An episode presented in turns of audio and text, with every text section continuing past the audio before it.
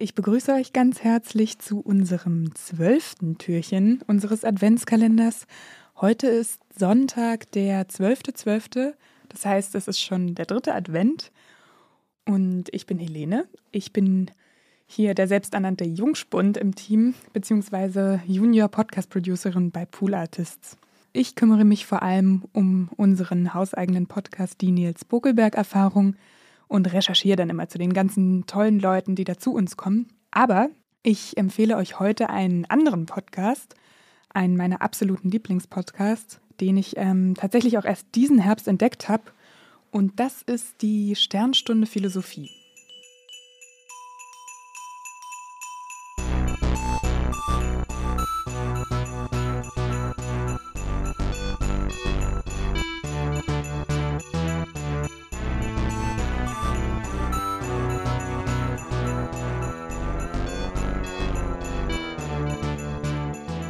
Die Sternstunde Philosophie, die wird vom Schweizer Radio und Fernsehen, das heißt dem SAF, produziert. Und es ist eigentlich eine Diskussionsrunde, beziehungsweise so ein Gespräch, das im Schweizer Fernsehen läuft.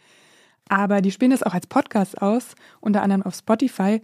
Und ich habe tatsächlich noch nie das Fernsehformat gesehen, höre aber jede Woche fleißig den Podcast.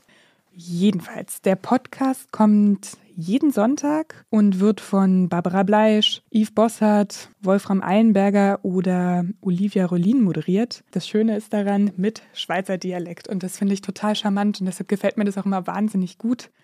Und es sind immer total interessante Gespräche mit wahnsinnig spannenden und irgendwie faszinierenden Leuten, die immer zu aktuellen Themen unserer Zeit sprechen.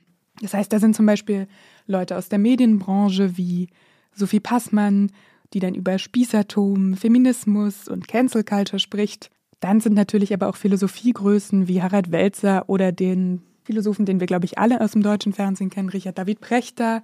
Und die sprechen dann zum Beispiel darüber, ne, wie Klimawandel und ein Nachruf auf sich selbst überhaupt zusammenhängen oder warum Rechte auch immer mit Pflichten einhergehen. Und ich höre den Podcast immer Sonntagvormittag, eigentlich zu meinem Wochenendputz und dann fühle ich mich nicht nur extremely intelligent, sondern habe auch gleichzeitig das Gefühl, dass ich richtig was geschafft habe. Wenn ihr das Gefühl auch haben wollt, müsst ihr unbedingt in den Podcast reinhören.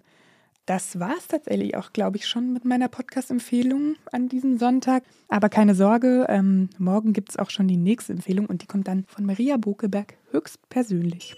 Tschüss!